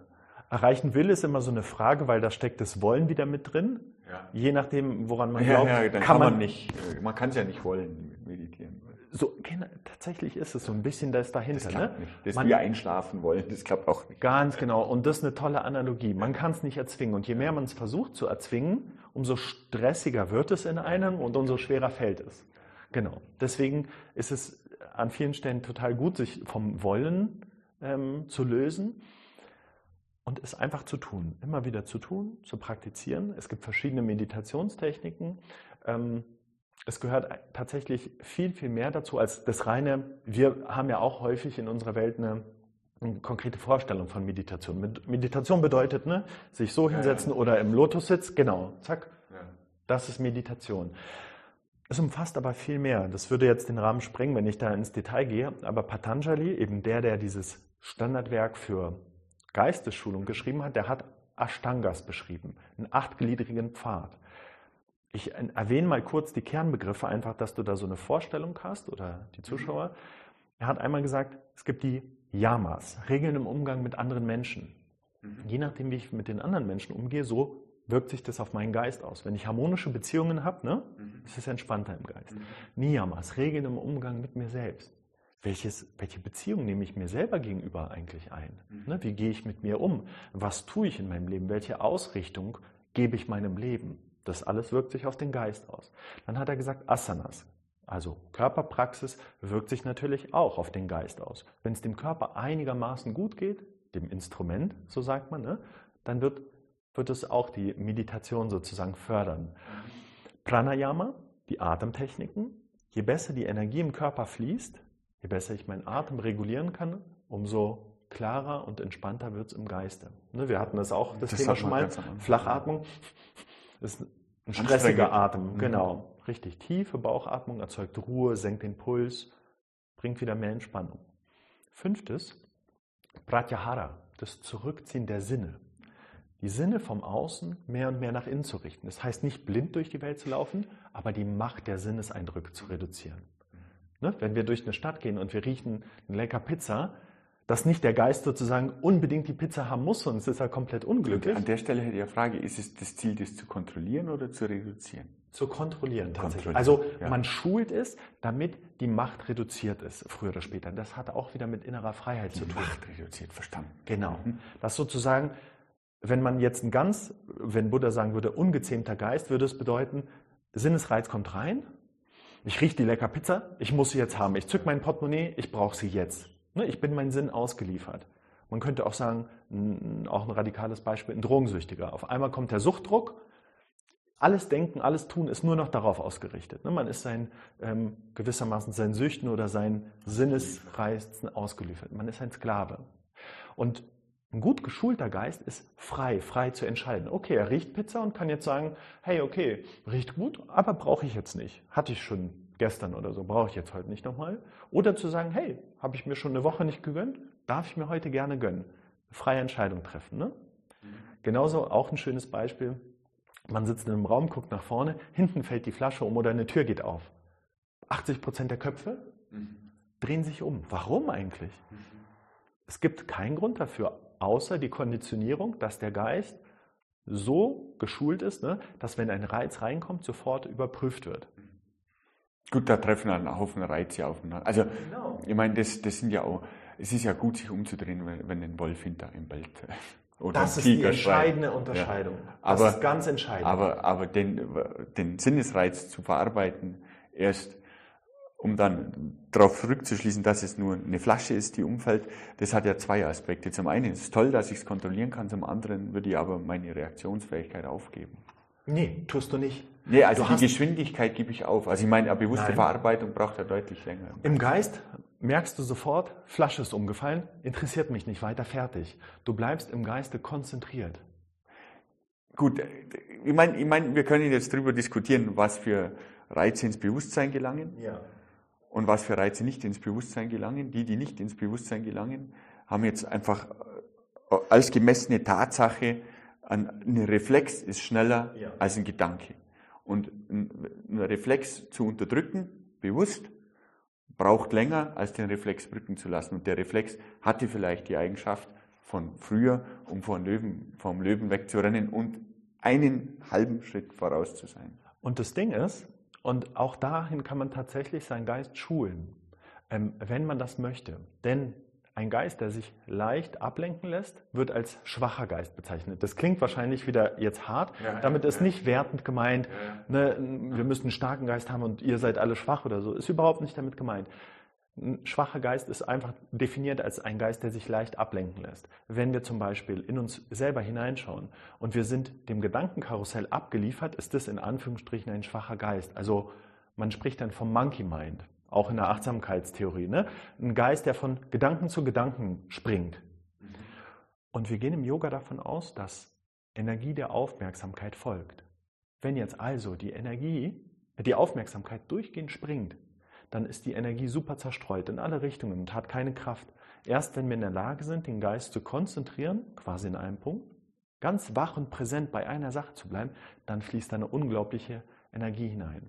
Und das ist das Ziel, gewissermaßen durch Pratyahara, Zurückziehen der Sinne oder durch Geistesschulung, den Geist wieder hochkonzentriert werden zu lassen. Wie so Licht, das gebündelt in einem Laser mündet und dieser Laser in der Lage ist, alles Mögliche zu zerschneiden. Wenn das Licht ungebündelt ist, in alle also Richtungen ich verstehe, ich, ich, verstehe den Sinn. Genau. Ich kann, ich, kann ich sehr gut nachvollziehen. Ähm, es, gibt, es gibt trotzdem Reflexe. Natürlich, und die, haben, ihre, die ja. haben absolut ihre Berechtigung. Die Frage ist nur, weil du hast auch diesen Fight-of-Flight-Mechanismus, den evolutionären ins Spiel gebracht. Ja. Der hat seinen Sinn. Wenn eine Sirene losgeht oder ein Feueralarm, natürlich macht es dann Sinn zu reagieren. Dann muss ich nicht noch zehn Minuten sitzen und nee, ich meditiere ich jetzt. Fokussiert. Genau, sondern dann macht es Sinn. Ah, ich überprüfe mal, ist da wirklich ein Feuer? Ist da irgendeine Situation? Das ist natürlich sinnvolles Handeln. Ne? Aber wenn eine Flasche umfällt, wenn eine Tür aufgeht, ja muss ich darauf nicht reagieren. Also was ich vielleicht noch mehr meine, also dieses Beispiel mit dem Alarm stimmt natürlich, aber diese geistige Überprüfung alleine, die würde ich ausschließen. Ich würde den unbewussten Reflex als das bezeichnen, was ich damit meine. Also selbst wenn die Flasche umfliegt und ich sitzen bleib, achtsam, mhm in Gedanken, also mit, mit meiner großen Rinde fokussiert auf diese äh, geistige Aufgabe oder den geistigen Gedanken, den ich habe, wird in anderen Teilen meines Gehirns trotzdem der normale Fight-of-Flight-Mechanismus ausgelöst. Das ist eigentlich nur Unterdrückung von, von einem niederen Reiz, das, das ich dann ausübe, gewissermaßen kann man, kann man trainieren. Man kann ja viele, man kann, man kann sich auf vieles konditionieren. Genauso wie man so einen Pavlovschen Hund zum Sabbern bringt, wenn man die Richtig. Glocke läutet. Genau. Das ist ja, das ist ja dann auf dem, auf dem Niveau, was funktioniert. Der Reiz an sich bleibt aber bestehen.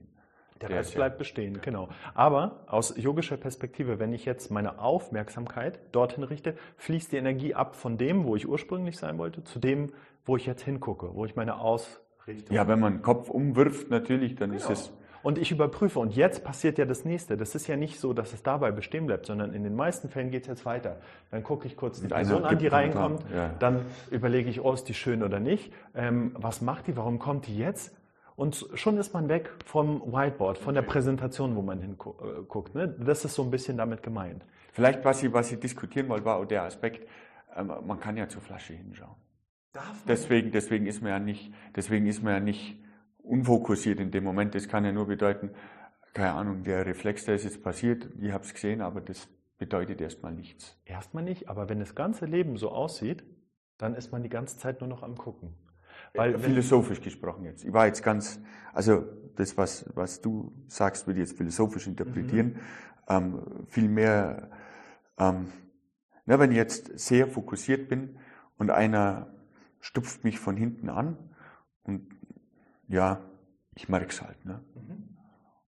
Dann, dann habe ich in dem Moment einen Teil meiner Achtsamkeit verloren, also meiner Fokussierung verloren. Wenn ich es denn merke, nee.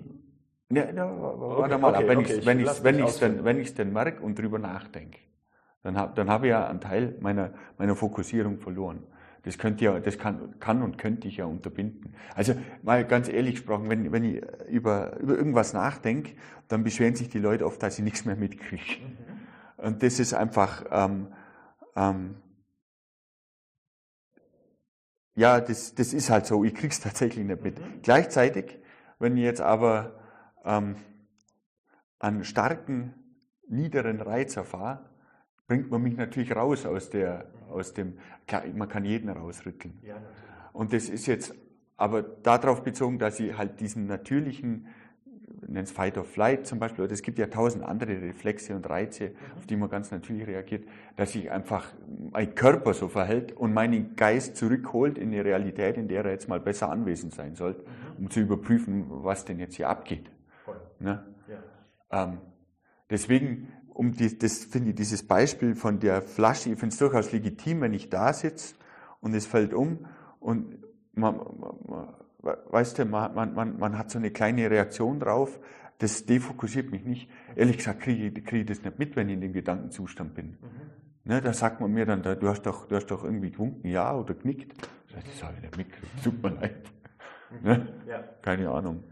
Verste okay, dann, dann verstehe ich es. Dann ist aber tatsächlich auch keine Ablenkung stattgefunden, sondern das war dann, das ist ja im Grunde das, was du beschreibst als eine Art Reflex. Ja. Nehmen wir mal an, du bist tief in Gedanken versunken, genau, jemand das, haut dir hier drauf, das Knie ja, richtig, haut aus. Das ist noch ein besseres Beispiel, viel besser. Dann ist natürlich klar, und du bist weiterhin in deiner, bei deinem Konzentrationsobjekt. Genau. Keine ich Frage. Ich kann es nicht besser beschreiben, aber mit dem Beispiel wird es klar. Keine Frage, da stimme ich dir hundertprozentig zu. Nur meistens, in den meisten Fällen, funktioniert eben nicht so, sondern Reize ja. kommen rein ja. und dann lenken sie den Fokus ab. Ne? Das Scheinwerferlicht geht dahin. Ja. Und dann, dann, dann geht es dahin und dann dahin. Nee, man kann ja auch wieder zurückkommen. Nur die Frage, man kann seinen Geist auch schulen, dass man gar nicht erst großartig das Scheinwerferlicht verändern muss, wenn man weiß, da ist jetzt nichts. Ne? So. Ein anderes Beispiel ist vielleicht auch, man sieht es gerade im Sommer, wenn auch die Fliegenzeit da ist und Leute in Shavasana, in der Anfangsentspannung liegen und eine Fliege landet auf dem Arm. Genau, genau. Das ist legitim, ne? Aus welchen Gründen auch immer. Manche, für manche kitzelt es vielleicht. Andere haben vielleicht das Thema, dass sie fliegen als so ein dreckiges Tier oder so oder was Keime oder so mit sich trägt. Was auch immer das ist. Viele Menschen haben den Wunsch, die irgendwie zu vertreiben, sich zu schütteln. Jetzt kann man sagen, ist in Ordnung. Wenn die Fliege aber, die Tendenz hat sie ja häufig, immer wieder neu drauf zu landen, wenn man jetzt die ganze Zeit dabei bleibt, dann man, macht man halt fünf Minuten so und kommt gar nicht in die Entspannung. Ja. Wenn man Pratyahara wirklich beherrscht, ne, das Zurückziehen der Sinne, dann ist man in der Lage, Freiheit von der Fliege zu. Ne, dann sagt man, okay, Fliege darf sein, wie auch immer, mit welcher konkreten Technik man das jetzt ausführt, ne, aber dann darf die Fliege ihr Ding machen und das stört mich nicht in meiner Entspannung. Das ist etwas, was große Freiheit ausdrückt. Ja. Ne? Das ist Unfreiheit, die ganze Zeit reagieren zu müssen. Und ich habe die Freiheit, auch mal nicht reagieren zu müssen, sondern einfach sein zu lassen. Die Fliege ist ein fieses Beispiel. Ja. Ist es auch, natürlich, weil die meisten Menschen, und ich kenne es ja selber auch, die kann mich schon auch mal stören.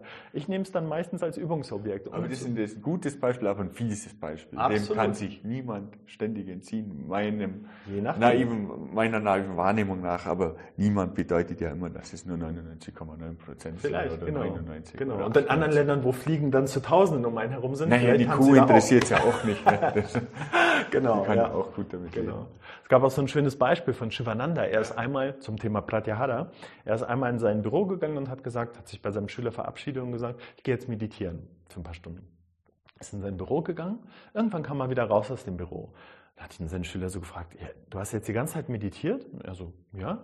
Und er so, und dich hat der Baulärm, der Schlagbohrer draußen nicht gestört? Und er so, welcher Schlagbohrer?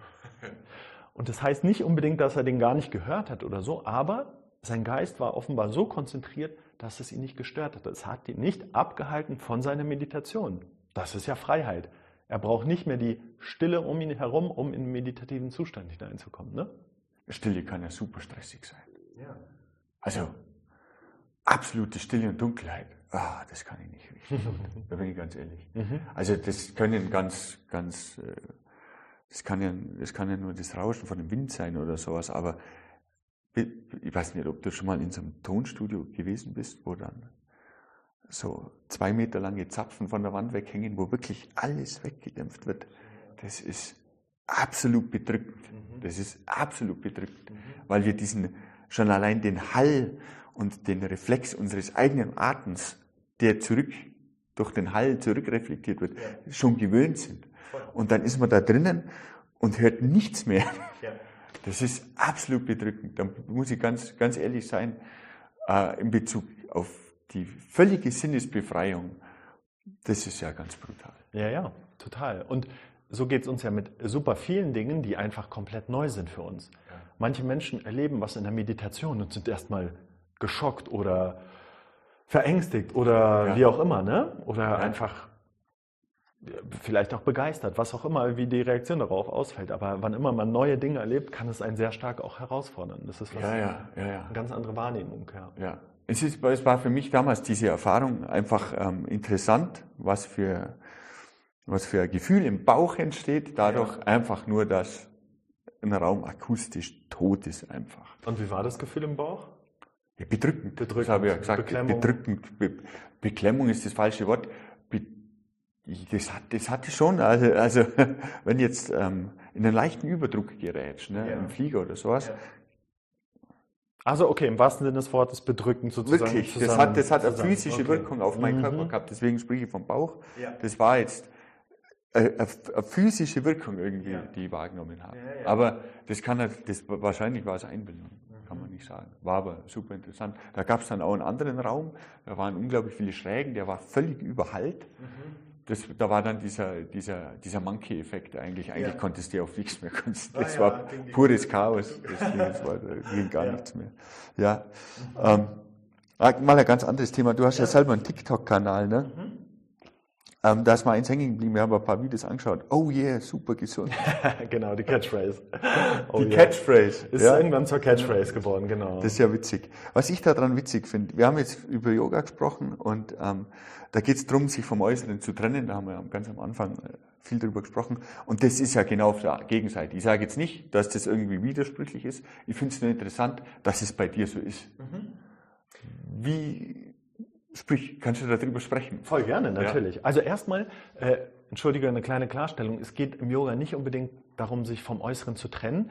Wenn wir von Pratyahara sprechen, meinen wir, die Macht der Sinneseindrücke zu reduzieren. Das ist, es geht immer um die innere Freiheit. Also ich beziehe mich ne? vielleicht auch auf dieses, was ähm, das Feedback von außen ja, genau. gibt. Richtig. Das war mal ganz zu Beginn. Und das wende ich definitiv auch an. Zum Beispiel, wenn ich irgendein äh, TikTok-Video drehe und das erhält diese oder jene Kommentare. Manchmal sind es positive Kommentare, manchmal sind es negative Kommentare. Da das auch wieder als ein Übungsfeld zu begreifen. Wenn gute Kommentare, positive Kommentare kommen, bin ich dadurch nicht mehr wert, nicht besser. Genauso wie wenn Kritik kommt, bin ich dadurch nicht schlechter. Ne, das ist ein schönes Übungsfeld, direkt wieder zu gucken, mich davon zu lösen, entspannt darauf zu reagieren. Dann antworte ich vielleicht mal, manches lasse ich stehen und das ist okay, das ist fein so. Ansonsten, die Idee ist auch tatsächlich so Anfang der Pandemiezeit so entstanden. Da habe ich mit einem äh, Freund von mir, mit Nima, mit dem ich auch das äh, Yoga-Rap-Projekt Umboys mache, ja. haben wir einen TikTok-Kanal gegründet und haben begonnen einfach, wir wollten in irgendeiner Form yogische Inhalte und natürlich auch anderes, was in irgendeiner Form inspirieren kann, vielleicht im weitesten Sinne, ähm, zu porträtieren, darzustellen. So, ne? Und haben dann unsere Videos gedreht. Irgendwann wurde dieser Account gesperrt, weil TikTok sehr rigorose Richtlinien hat. Und in einem Video hat man niemanden nackt gesehen, nackt im Sinne von bis hier nackt. Und er war, es war klar erkennbar, dass er nackt ist, aber man hat kein nichts Explizites ja. gesehen. Ne? Aber TikTok war damals enorm rigoros, Account gesperrt, blockiert, keine Möglichkeit zur Wiederherstellung. Okay. Und dann habe ich meinen eigenen Account äh, kreiert und habe begonnen, eben auf diesem ähm, yogische Sachen, aber auch andere Sachen, sowas wie ne, eine Nagelmatte mal darzustellen. Ja, ja, die Nagelmatte, ähm, die ist mal hängen geblieben. Genau. Ähm, immer ne, wieder die Nagelmatte. Die Nagelmatte immer wieder in Darmspülung mal zu zeigen, zu zeigen, in Anführungsstrichen natürlich auch so, dass TikTok da äh, nicht wirklich was sperren könnte. Ähm, und viele andere skurrile Sachen. Yoga beinhaltet ja sehr viel Skurriles, was in der normalen Welt nicht bekannt ist. Wenn man sich zum Beispiel so einen Nasenkatheter als Reinigungstechnik in die Nase schiebt und aus dem Gaumen wieder rauszieht und dann mal durchputzt, so Traineti genannt, genau, dann ist das was Spannendes und das ist natürlich auch etwas, was Kiddies in irgendeiner Form irritiert, sagen wir mal im besten Sinne, weil es was Neues ist, was anderes ist. Und das war aus meiner Sicht eine spielerische Möglichkeit, mal Aspekte des Yogas zu zeigen, weil die meisten Menschen eben tatsächlich Yoga nur als Asana-Praxis begreifen und das war's. Aber es ist viel, viel mehr. Es ist so ein weiter Kosmos. Und mir hat es irgendwie Spaß gemacht, meine kreative Ader dort mit reinfließen zu lassen, Videos zu drehen, dies und das mal zu zeigen, ähm, mich selber auszuprobieren. So dem, dem Yoga ist auch, darf auch ganz viel spielerisches Experimentieren sein, ne? eine Freude, eine Leichtigkeit. Wir befinden uns hier im Krishna-Raum. Krishna-Raum steht übrigens auch für das für die Hingabe, für die Freude, für das Verspielte tatsächlich auch. Damit fühle ich mich sehr verbunden mit diesem Prinzip und das drückt sich in gewisser Weise eben auf dem TikTok-Kanal auch aus. So, ne? Und dann, dann darf das alles mal gezeigt werden, was Barfußlaufen bedeuten kann, ne? warum das so schön sein kann, was verschiedene Atemtechniken für eine Wirkung haben. Meine große Bank hier in, in Oil ja, zu porträtieren, ja genau. Also da gibt es einfach, die Welt ist bunt und ähm, es ist äh, spannend, mal den yogischen Blickwinkel auf die Dinge so ein bisschen. Mir ist eine Sache, ich weiß nicht, da bin ich dann ja. gleich drüber gestolpert. Da, da, da hast, das waren zwei kurze Videos mit jemandem, der acht Jahre in einem Gefängnis in Thailand war. Ja. Das interessiert mich. Ich kann es nicht anders sagen. Sehr empfehlenswert. Ähm, auch mal die Maxim Klasanovic heißt er. Ja. Und er ist wegen einer in Anführungsstrichen Bagatelle in Thailand äh, ins Jahre Gefängnis gekommen. Genau. Er wurde dann sozusagen angeklagt ähm, wegen Drogenvermittlung weil er einfach einem Menschen, der ihn gefragt hat, gesagt hat, hey, du kannst den letztendlich mal Fragen. kontaktieren. So, ne? Einfach ein Freundschaftsdienst, wie auch immer. Bewertung äh, überlasse ich. Ähm, und in jedem Fall wurde er dann inhaftiert. Ich habe ihn kennengelernt auf dem Experience Festival, ein Yoga-Festival, was in Bad Maimerk äh, stattfindet, immer im August, äh, auf Yoga-Videogelände. Richtig tolles yogisches Festival und er hat dort seine Lebensgeschichte in kurzer Form ähm, geschildert. Und er hat, und das, und jetzt kommt das Spannende eben, ne? er war dann acht Jahre in diesem Knast. Das war ein Knast, wo teilweise 150 Leute auf 80 Quadratmeter waren. Das heißt, jeder hatte deutlich weniger als ein Quadratmeter Platz. Er hat dann beschrieben, wie sie geschlafen haben. Ne? Stehen, oder? Äh, nee, schon im Liegen, aber teilweise zusammengekaut, teilweise in Löffelchenstellung, ineinander verschachtelt, sodass man den Platz nutzen kann, haben als Kissen zum Beispiel alte Plastikflaschen genommen, ne, die sie dann aufgepustet unter, unter den Kopf gelegen haben, dass man überhaupt seitlich schlafen kann, weil sie konnten nur seitlich schlafen. Das war dann hierarchisch. Gang, Bosse und so weiter durften gerade schlafen, also auf dem Rücken, hatten vollen. Ne? Und die anderen, die niedriger waren, hatten dann umso weniger Platz, mussten eingekauert eben schlafen. Davon hat er berichtet. Und dann hat er eben weiter berichtet, wie die Zeit sich entwickelt hat. Und sein Buch heißt nicht umsonst, ich war in der Hölle und fand das Paradies in mir. Tatsächlich war der Punkt, dass ihm jemand mal gesagt hat, hey, du atmest falsch. In, in, in, Im Gefängnis. Gefängnis. Und er hat dann gemeint, was soll das? Ich atme falsch. Ich atme, da, da kann man nichts falsch machen. So war seine erste Reaktion. Dann hat er gesagt, nee, nee, nee, nee, atme mal tiefer. So, und das war die Initialzündung. Auf einmal hat er begonnen, ne, sich, also es war dann natürlich ein längerer Prozess, aber sich mit Yoga zu beschäftigen, mit Meditation, mit Achtsamkeit ist immer tiefer eingetaucht in diese Bereiche, hat sich dann auch versucht, über äh, irgendwelche Sonderwege im Gefängnis, ne, Yoga-Zeitschriften aus Deutschland dorthin zu bestellen oder so. Einfach, dass er da mehr, er wollte einfach eintauchen in diese Welt. Er hat gespürt, was da für ein Potenzial drin ist. Und er hat diesen Raum der Stille, des Friedens in sich gefunden. Er war in der Hölle und hat gleichzeitig das größte Glücksgefühl aus seinem bisherigen Leben dort erleben, erfahren dürfen. Genauso beschreibt er das. Jetzt. Genauso beschreibt er das jetzt in seinem Buch und eben auch in diesem Vortrag. Und äh, diese Botschaft trägt er so ein bisschen mit in die Welt. Und, und hier ist auch wieder das Spannende, auch die Perspektive des Yogas. Manchmal passieren Dinge im Leben und sie kommen uns vor als Bestrafung und sind vielleicht die größten Geschenke überhaupt. Damals hätte er zu Beginn und hätte er gesagt, er kam übrigens ins Gefängnis, er hatte eine Freundin und sogar eine Tochter. Also nochmal noch mal rabiater. Ne? Er musste sich von, die, von ihnen trennen, sozusagen. Und damals hätte er sicherlich das äh, als Bestrafung empfunden und die Menschen um ihn herum auch. Und gleichzeitig war das der Katalysator oder war das das Lebensereignis, was ihn dazu geführt hat, etwas mehr in sich selber hineinzugucken, etwas zu spüren, den inneren Glücksquell zu erfahren, freizulegen. Das größte Geschenk ever, ne?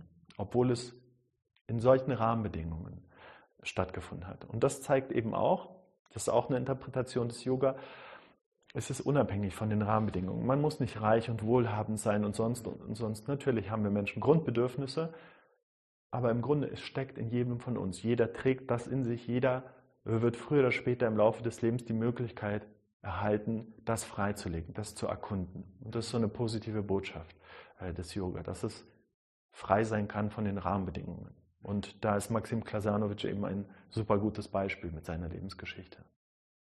Mhm. Das hat mir einfach, das waren jetzt zwei kurze Videos, ja. hat mir aber, es hat halt dieses Bauchgefühl erzeugt, und das ist ja furchtbar. Ja, genau.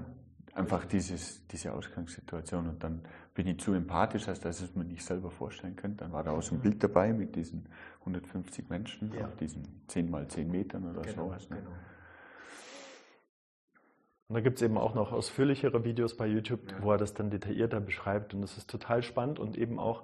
Wobei das ein Bruchteil des, des, der Grausamkeiten ist, die Menschen widerfahren. Ne? Natürlich, genau, genau. Richtig. Das ist ein interessanter Punkt, sich da selbst zu finden und das loszulassen. Es ist ja immer die Sache, wenn man von Dingen spricht, von solchen Schicksalsschlägen, jeglicher Form, kann mhm. sein, was es will. Mhm dann sprechen die Leute immer von Verarbeiten, aber meiner Meinung nach gibt es Verarbeiten da nicht. Es gibt damit Leben. Ähm, weil Verarbeiten impliziert äh, wegdrücken. Ist, ne? Tut es das für dich? Ja, für mich tut okay. es das. Ne? Mhm. Verarbeiten heißt am Ende, ähm, das ist halt so, so ein Begriff, wo der jeder an den Kopf knallt, wenn da sowas passiert. Dann ich sage, jetzt verarbeite ich mal selber hier. Mhm. Das, das, das, wenn, wenn man dann am Ende, ich, ich verwende lieber den Begriff damit leben. Mhm. Weil das kann, es kann, es kann einem sehr viel Kraft geben, irgendwas zu verarbeiten, in Anführungszeichen. Aber verarbeiten, das hört sich so an, als wenn ein Stück Käse ist. Ja, und das ja. ist viel zu individuell. Ja. Das hat der Maxim sich auch nicht gedacht, dass am Ende das dabei rauskommt, mhm. dass er da äh, eine innere Ruhe finden kann. Dass es wahrscheinlich seine Rettung war, das kann, kann ich mir gut vorstellen. Also ja. der, der Gedanke, dass man dann so ähm, in, in, einem meditativen Zustand im Endeffekt diese Zeit mhm. durchbringen kann, das, das ist zumindest verständlicher für mich. Ja. Mir war der Hintergrund aber nicht bewusst. Ja. Ich habe nur diese Video, mir war tatsächlich nur diese Stresssituation bewusst aus dem Video raus, deswegen habe ich mir gedacht, da muss ich nachfragen. Aber so macht es jetzt einen Sinn, mhm. warum du auch mit dem in, in Kontakt kommen bist. Genau. Und äh, übrigens so ein anderes schönes Wort vielleicht, was ja. stellvertretend für Verarbeiten verwendet werden kann, was wir im. Yoga-Kontext auch häufig verwenden, ist annehmen. Annehmen, das finde ich gut. Und, und das, das ist etwas, was es sehr schön zeigt. Solange man nämlich etwas nicht annimmt, ist immer eine, eine Reibung, ein Widerstand da. Solange wenn man den Tod eines geliebten Menschen nicht angenommen hat, ist es ein Trauma im Endeffekt. Was da ist, was einen die ganze Zeit begleitet, was Schmerz, unendlichen Schmerz immer wieder hervorruft. Irgendwann, und die Chance aus meiner Sicht hat auch jeder Mensch, etwas wirklich vollständig anzunehmen, im Sinne zu sagen, es ist fein, ich bin damit befriedet, mit dem, mit dem was war. Das meine ich mit damit Leben genau. annehmen, beschreibt das. Genau. Das könnt ihr als Synonym. Sagen, es ist okay, es darf sein, es hat seine Sinnhaftigkeit, wie auch immer man sich es das jetzt halt zuspricht. Genau, ja. es ist, wie es ist und ich bin okay damit. Das ist annehmen und das befreit. Das befreit, dann ja. ist man in der Lage, weiter mit offenem Herzen durchs Leben das, zu das gehen. Das befreit und, und, und, macht einem die Tür auf zu den nächsten Schritten. Man kann ja viel, viel aus solchen Situationen ähm, dann am Ende lernen. Sogar wahrscheinlich das meiste. Wahrscheinlich das meiste. Sicherlich emotional. Richtig. Sehr viel. Und das Richtig. ist ja das, was das Leben dominiert. Das ist eher eine interessante Frage. Was ist denn ähm, für dich oder vielleicht auch für eine Yoga-Gemeinschaft, aber vielleicht eher persönlich für dich, so ein äh, Sinn des Lebens? Ist es das Glück? Ist es die absolute Ausgeglichenheit? Gibt es ein Kernthema, mhm. das dich antreibt jeden Tag? Gute Frage. In, in manchen Seminaren stelle ich auch die Frage, was ist für dich der Sinn des Lebens? Ja. Und man hört verschiedene Antworten. Und theoretisch kann man jedes Mal weiter fragen, okay, und warum? Ne? Zum Beispiel, ja. jemand sagt, ähm, Familiengründung, eine glückliche Familie haben oder eine gesunde Familie ja. haben. Dann könnte man fragen, warum? Ne? Dann geht es weiter. Irgendwann wird die Endfrage wahrscheinlich beantwortet, das letzte Warum, weil es mich glücklich macht. Ja. Ich glaube daran, dass jeder Mensch nach dem Glück strebt. Der Glückseligkeit. Wir reden nicht von kurzfristigem Glück, nicht von einer Bedürfnisbefriedigung, sondern von Glückseligkeit. Und aus yogischer Perspektive ist das unsere wahre Natur. Man sagt, wir haben jetzt verschiedene Begriffe schon verwendet, höchstes Selbst, Atman. Manchmal sagt man auch, die wahre Natur des Menschen ist Sat Chit Ananda. Sein, Wissen, Glückseligkeit. Also Glückseligkeit. Der Begriff Glück spielt Rolle. Ja, Eine das ist unsere wahre Natur.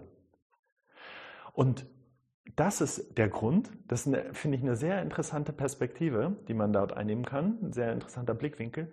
Wir streben nach dem Glück, weil das unsere wahre Natur ist. Jeder Mensch hat in irgendeiner Form den Wunsch, wieder zurückzukehren, nach Hause, zur Urquelle anzukommen.